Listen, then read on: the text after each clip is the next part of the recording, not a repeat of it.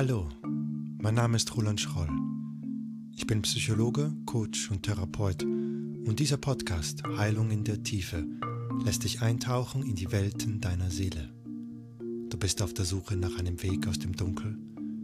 Erfahre von dem Abenteuer einer tiefgreifenden Verwandlung, einer Verwandlung, die dein Selbst befreit. Die Metatraumatherapie hat das zum Ziel. Dein neues Leben. Es erwartet dich.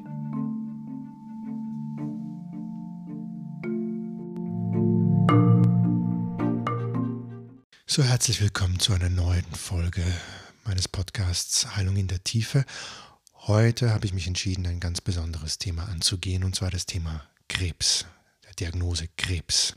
Und ich will eine seelische Sichtweise auf diese ja doch sehr erschütternde Diagnose werfen und mit euch Erfahrungen teilen, die ich hier in der Praxis gemacht habe, auch Erfahrungen, die ähm, Kollegen und Kolleginnen mir berichtet haben in ihrer Praxis. Denn wenn wir mit einer solchen Diagnose konfrontiert werden, werden wir auch gleichzeitig mit dem Thema Tod konfrontiert und dann suchen wir Menschen natürlich auch Möglichkeiten, mit dieser Angst umzugehen. Und deshalb kommen nicht wenige Patientinnen und Patienten mit dieser Diagnose in unsere Praxen.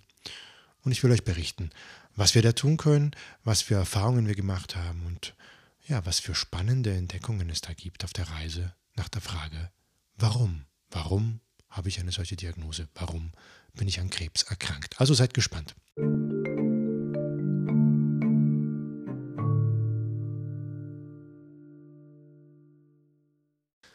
Wenn wir an Krebs erkranken, dann ist das meist ein Schock, wenn wir die, die Diagnose vom Arzt bekommen, dass sich da oder dort Metastasen gebildet haben. Der lässt es uns fast schon benommen zurück. Es braucht vielleicht Tage oder wenn nicht sogar Wochen, bis wir aus diesem Schock uns, von diesem Schock uns etwas erholen und wir beginnen nachzudenken. Wir beginnen zu fühlen, wir beginnen zu überlegen, ja, was bedeutet das für mich? Kann es sein, dass meine Zeit knapp bemessen ist? Und wenn es so ist, was mache ich dann mit dieser knappen Zeit? Wie gehe ich damit um? Was will ich noch verändern? Was will ich noch erreichen? Was will ich noch befrieden in meinem Leben? Welche Baustellen habe ich denn bisher immer noch aufgeschoben? Was, was, was brennt jetzt mir unter den Fingernägeln? Und dann überlegen die Leute und kommen da so auf ein, zwei, drei, vier Themen und suchen dann eben so Leute wie mich auf und kommen zwar schon auch als Anlass, Hauptanlassgrund, warum sie hierher sind, mit, dem, mit der Diagnose Krebs, aber eben auch mit anderen Baustellen, mit Dingen wie von wegen, ja, aber ich fühlte mich immer schon von meinem Selbstwertgefühl her schwach oder ja, ich brauche, ja, da ist diese Sache in meiner Kindheit, die ich mir nie genau angeguckt habe oder und dergleichen und so fort. Und wir können uns dann auch diesem Gesamtpaket widmen. Und ich finde, das ist auch eine gute Einstellung, das ist auch ein guter Grund, eine gute Basislage, um ja, am Thema Krebs und seinen komplexen Kofaktoren zu arbeiten. Das Gegenteil wäre, wenn ein Patient hierher kommt, der ähm, ein Gallengangskarzinom im Endstadium hat und zu mir sagt, Herr Schroll, ich bin mir sicher, Sie können mich heilen. Dann muss ich meist überlegen, dann mache ich meist eine Pause, so wie jetzt, und überlege ich, wie ich sage. Denn ich weiß, mit dieser Einstellungen werden wir nicht voran, mit dieser Einstellungen werden wir nicht vorankommen.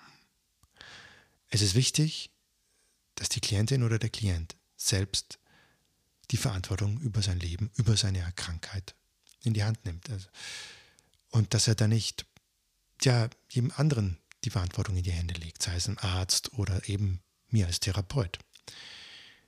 Er muss eine Veränderung sich wünschen und er muss sich aktiv dafür beteiligen, denn dieser Wunsch, dieses Brennen für eine Veränderung, für eine Lösung, für ein, ja, für eine andere Art Zukunft, die muss ich anzapfen können als Therapeut, um eine Transformation herbeiführen zu können.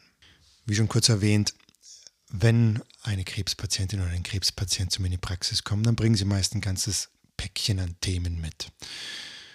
Meist fühlen sie sich erinnert an Situationen in der Kindheit oder in der Jugend, wo sie sagen, hm, ja, da ist wirklich etwas Einschneidendes in meinem Leben passiert und das kann sehr wohl mit dem zusammenhängen, was jetzt mit mir passiert. Denn seit dieser Situation, seit diesem Ereignis, habe ich mich nie wirklich wohl mehr gefühlt. Hier in dieser Welt, in meiner Haut. Und es könnte gut sein, dass, wie auch immer es in meiner, für mich in meiner Zukunft weitergeht, dass ich dieses Thema mir angucken sollte und wenn möglich auflösen sollte. Was sind das für Themen? Es sind meistens keine einfachen Themen wie Missbrauch oder vielleicht auch Traumata. Vielleicht ist jemand gestorben, der dieser Person sehr, sehr nahe stand, eine Erziehungsberechtigte oder vielleicht sogar die Mutter oder der Vater. Und wenn wir dann in diese innere Kinderarbeit einsteigen und explorieren und dann auf einer höheren Ebene das Ganze betrachten, auch mit der Seele sprechen, können wir vielleicht erfahren, dass die Seele sagt, hey, ja, es war schrecklich, aber weißt du was, ich kenne das. Mir ist das schon so oft äh, widerfahren, in früheren Leben ähnliche Art und Weisen, dieses oder jenes, Missbrauch, Mord, Totschlag. Ich habe es satt. Es ist nur ein Tropfen auf dem heißen Stein, ich will nicht mehr. Ich bin hier auf der Erde ungeschützt, allein gelassen. Das Leben ist nicht lebenswert, ich weiß nicht, was los ist. Bin ich es nicht wert zu leben? Ich fühle mich jedenfalls leer, traurig und ganz ehrlich, ich mag nicht mehr. Dieses Ich mag nicht mehr, das kommt dann manchmal so nach der zweiten, dritten Sitzung, wo sie tief mit diesem Bewusstsein verbunden sind. Und es kommt so fatalistisch, so heftig, dass es sich einem Außenstehenden sehr leicht erschließt, erschließen kann, warum der Körper dann reagiert und sagt, okay, wenn mein Bewusstsein so der, mein Über-Unterbewusstsein derartig pro, pro, programmiert ist, dann reagiere ich darauf und ja, produziert Zellen, die mehr zum Abbau führen als zum Aufbau. Natürlich, kein, kaum ein Patient, der hierher kommt, eine Patientin, die hierher kommt, ist sich dieser fatalen Einstellung des Ich kann nicht mehr bewusst. Das schlummert erst tief, tief in ihrem Unterbewusstsein. Und das können wir entblättern hier in diesen Sitzungen und ergründen auf der Suche nach dem Grund für die Erkrankung.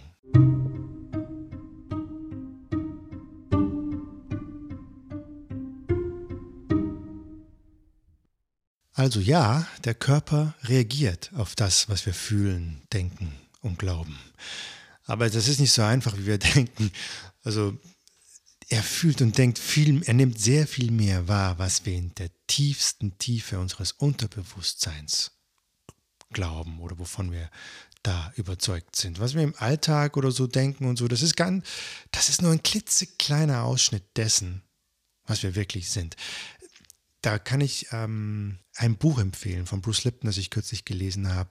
Sein Buch nennt sich The Biology of Beliefs. Bruce Lipton ist ein Biologe, Biologieprofessor, der sich damit sehr beschäftigt hat. Um, über was nimmt das Bewusstsein wahr, was nimmt das Unterbewusstsein wahr. Und er hat in seinem Buch ein wunderschönes Bild abge abgelichtet, was da ähm, Machu Picchu zeigt mit dieser wunderschönen Ruine und der Landschaft. Und daneben hat er ein anderes Bild abgelichtet, das fast schwarz ist und man sieht nur einen klitzekleinen Pixelpunkt. Und er sagt, das schöne Bild, das schöne Panoramabild von Machu Picchu ist, die ganz, ist vergleichbar mit der Information, die unser Unterbewusstsein hat. Und dieses Pixelbild ist vergleichbar mit der Information, die unser Bewusstsein hat. Und er meinte noch schmunzelnd dazu, ich musste dieses Pixel zehnmal vergrößern, damit wir es überhaupt sehen. Aber rein statistisch ist es so klein, dass wir es gar nicht sehen. Von daher all jene, die sich schuldig fühlen, die glauben, ich bin selber schuld an meiner Krankheit, weil ich vielleicht so oder so reagiert habe oder so oder so denke und fühle, denen kann man diese Schuld nehmen und sagen, hey, es gibt Prozesse, die, auf die haben wir keinen Zugriff. Zumindest nicht mit unseren alltäglichen Mitteln. Manche denken ja gar, so etwas wie eine Krebsdiagnose ist sowas wie eine Strafe Gottes. Ich glaube nicht, dass dass, dass die göttlichen Wesen oder das Göttliche so etwas tut wie uns bestrafen oder, oder Vergeltung oder Rache übt. Ich glaube, es ist ein sehr liebevolles Wesen, das alles daran setzen will, dass wir seelisch wachsen können, in Liebe wachsen können. Und wenn wir schon beim Glauben sind, andere wiederum glauben, dass so etwas wie eine Krebserkrankung genetisch bedingt ist. Vor 20, 30, 40 Jahren hat sich die Medizin auf die Genanalyse gestürzt, weil sie gehofft hat, dort den Schlüssel zu finden zur Heilung solcher Krankheiten. Man hat das Krebsgen nicht finden können. Es gibt ja 25.000 Gene. Ähm, Natürlich gibt es Studien, die Zusammenhänge finden konnten von, äh, von Genkonstellationen mit einer Krebserkrankung, aber nie kausal, also ursächliche Wirkmechanismen. Und das ist schon ein großer Unterschied. Später dann entdeckte man den Mechanismus der Epigenetik, also dass sich eben gewisse Gene ab und anschalten, abhängig davon, welche Umwelteinflüsse auf uns einwirken. Also ging der Fokus eher weg von der genetischen Prägung, sondern mehr hin auf die Prägung der Umwelt, auf unsere Gene. Doch auch Umwelteinflüsse können die komplexen Verhaltensmechanismen von Zellen nicht erklären, erkannte Lipton. Er hat gesagt, ähm, das ist so hoch individuell, das kann nicht abhängig sein von meiner Ernährung oder von Stresseinflüssen oder Erfahrungen, die ich in meinem Leben gemacht habe. Das muss etwas anderes sein. Das muss etwas sein, das da war, bevor wir erzeugt, geboren wurden und das noch da ist, nachdem unser Leben zu Ende ist. Er nannte es den Spirit. Und das würde man vielleicht heutzutage ins Deutsche übersetzen wie den großen Geist. Aber das, was er beschreibt in seiner Definition, ähnelt doch sehr dem, was wir als eine Seele, als die Seele verstehen. Zusätzlich machte Bruce Lipton einen sehr interessanten Vergleich. Er sagte, stellt euch vor, ähm, unsere Gene, unser Genpool ist vergleichbar mit dem Alphabet im deutschsprachigen Raum. Okay, wir haben 25.000 Gene, wir haben 26 Buchstaben im deutschen Alphabet. Mit diesem Alphabet kann man einen Roman schreiben, einen kurzen Liebesbrief schreiben oder eine Gebrauchsanleitung für eine Küchenmaschine schreiben. Das sind alles ganz unterschiedliche Messages, Energien, Programme. Und so verhält es sich mit unseren Genen. Das mag ein, ein Instrumentenset sein, mit dem man zwar wunderbare Sachen bauen kann, aber die in keinster Weise, in irgendeiner Form unser Schicksal bestimmen. Und in weiterer Folge formuliert er aus, wie, wie in diese Erkenntnis die, die Frage nach, wer steckt eigentlich hinter, wer ist der Dirigent unseres Schicksals, wer, wer bestimmt denn dann? Wie die Antwort auf diese Frage ihn transformiert hat von einem, wie er sagte, Wissenschaftsnerd, der nur Hard Facts glaubt, also harte Fakten verfolgt, zu einem spirituellen Menschen. Er sagt, es muss da etwas geben, das jenseits ist dessen, was wir im Alltag wahrnehmen können.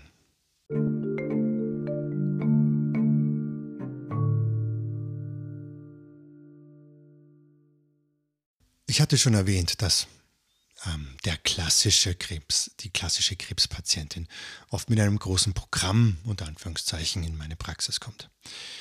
Daraus könnte sich schlussfolgern lassen, dass unsere Krankheit karmisch bedingt ist, dass das Karma, sprich unsere früheren Gedanken, Handlungen, Taten, ausschlaggebend sind für das, was heute in hier und jetzt mit uns passiert. Diese Annahme ist genauso falsch wie die Annahme, dass die Gene unser Schicksal bestimmen.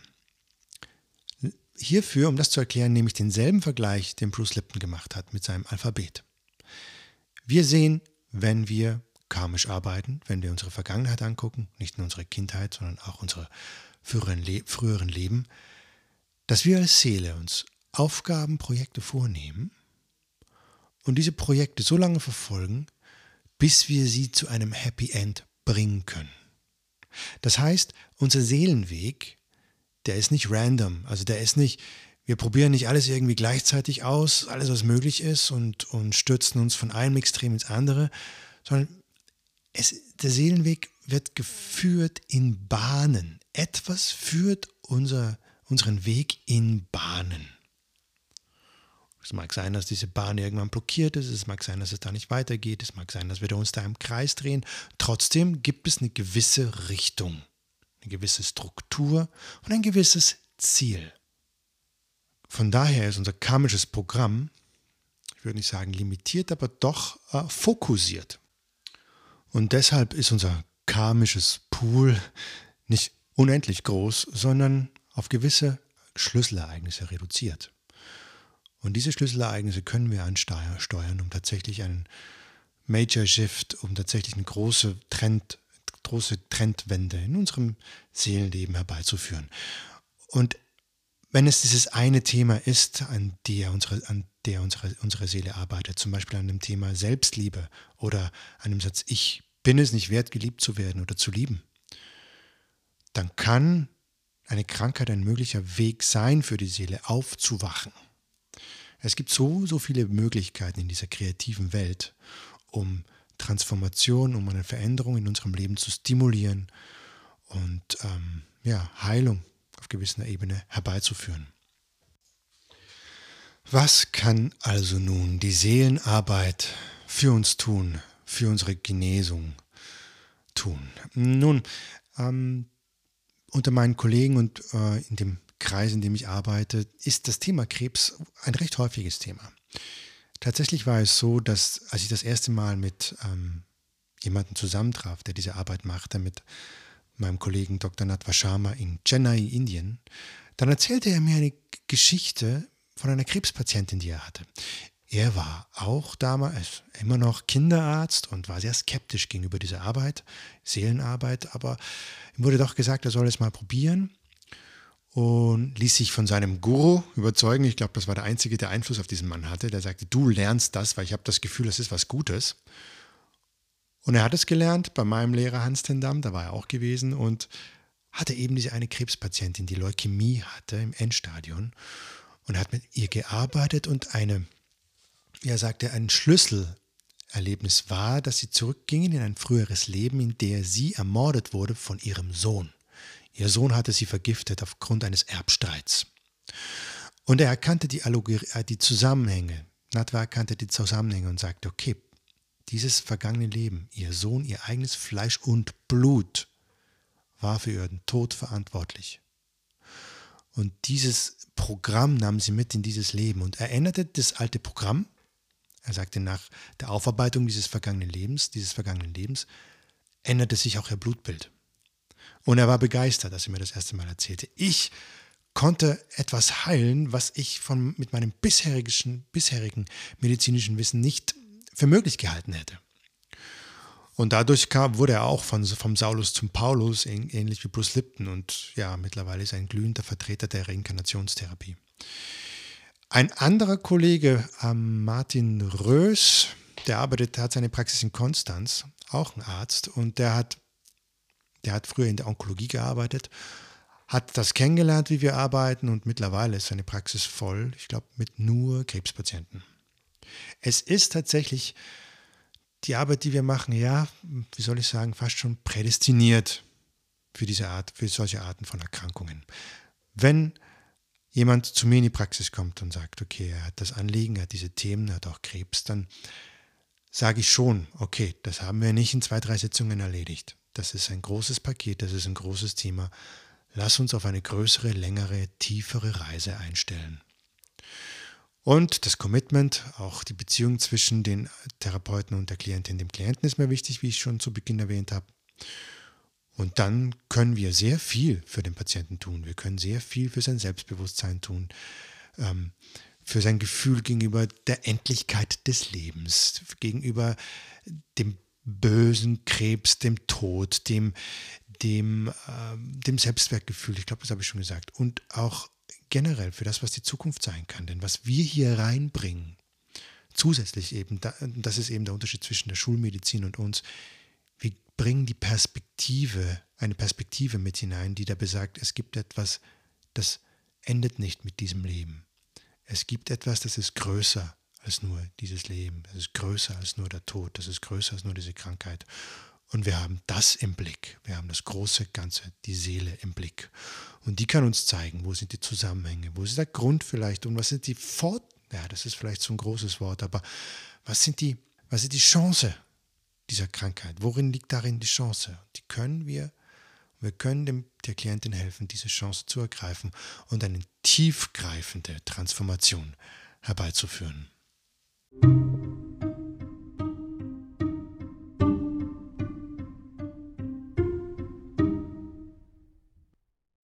Zum Abschluss möchte ich von einem konkreten Praxisbeispiel berichten, von einer Klientin, die ich über fünf Jahre begleiten durfte. Mir war diese ähm, Klientin auch schon im Vorfeld bekannt. Wir praktizierten dieselbe Mediationspraxis. Und sie, sie bat mich um Hilfe, da eine Krebserkrankung wieder auftrat, die bereits vor 50, 20 äh, Jahren das erste Mal aufgetreten war. Damals vor 20 Jahren hatte sie durch, man kann es sagen, durch ihren festen Glauben an das Göttliche und die gute Zusammenarbeit mit den Medizinern diese Phase überleben können, gut überleben, überstehen können. Nun aber war es wieder aufgetreten und ähm, der Krebs streute nicht nur, damals war es Brustkrebs, mittlerweile streute er auch in Leber und in den Knochen und es sah ja nicht gut aus. Wir nahmen uns vor, die Hoffnung nicht aufzugeben und alle möglichen Hebel in Bewegung zu setzen, die sich uns anboten. Wir begannen also unsere Arbeit. Sie war ein solch klassischer Fall, erstmals war sie so ein klassischer Fall, wo die ganzen Kindheitstraumata aufbrachen. Ihre Kindheit war ein einziges Desaster. Ihre Familie war parasitös, narzisstisch. Und sie wurde ja, man kann sagen, nach Strich und Faden, nach allen Regeln der Kunst missbraucht. Wie auch schon zu Beginn erwähnt, als wir weiter zurückgingen, sie, ihre Seele kannte diese Situation aus vielen Leben. Es war ein, ja, ich kenne das ja schon lange, Erlebnis in diesem Leben. Und diese Geschichte schien sich von Leben zu Leben zu Leben sich zu wiederholen. Dementsprechend war es nicht verwunderlich, dass sich der Glaubenssatz Ich bin es nicht wert zu leben tief eingebrannt hatte in ihr Seelenbewusstsein. Dennoch gaben wir nicht auf zu arbeiten, denn sie wollte etwas ändern. Sie war ja zu mir gekommen. Hätte sie komplett aufgegeben, hätte sie den Kontakt nicht aufgenommen. Und mit diesem Funken an Hoffnung und Funken an Wille arbeiteten wir und wir entfachten von Sitzung zu Sitzung ein immer größeres Feuer. Man muss dazu sagen, unsere Sitzungen dauerten nie länger als eine Stunde. Denn erst die Bestrahlung und später dann die Chemotherapien, die raubten ihr sehr, sehr viel Kraft und sie hatte nicht die, Möglichkeit und nicht mehr die Ausdauer, die Möglichkeiten, länger als eine Stunde, als eine Stunde zu arbeiten. Aber diese kleinen Sitzungen, die schienen ihr Kraft zu geben, die, die schienen sie am Leben zu halten. Und tatsächlich, auch nach einer nach dem ersten halben Jahr, nach dem ersten Jahr, schien, sie, schien sich eine Verbesserung einzustellen und die, und die Ärzte waren erstaunt. Denn die Marker und die Bilder, die die Technik ausspuckte, die, ja, die brachten frohe Botschaft.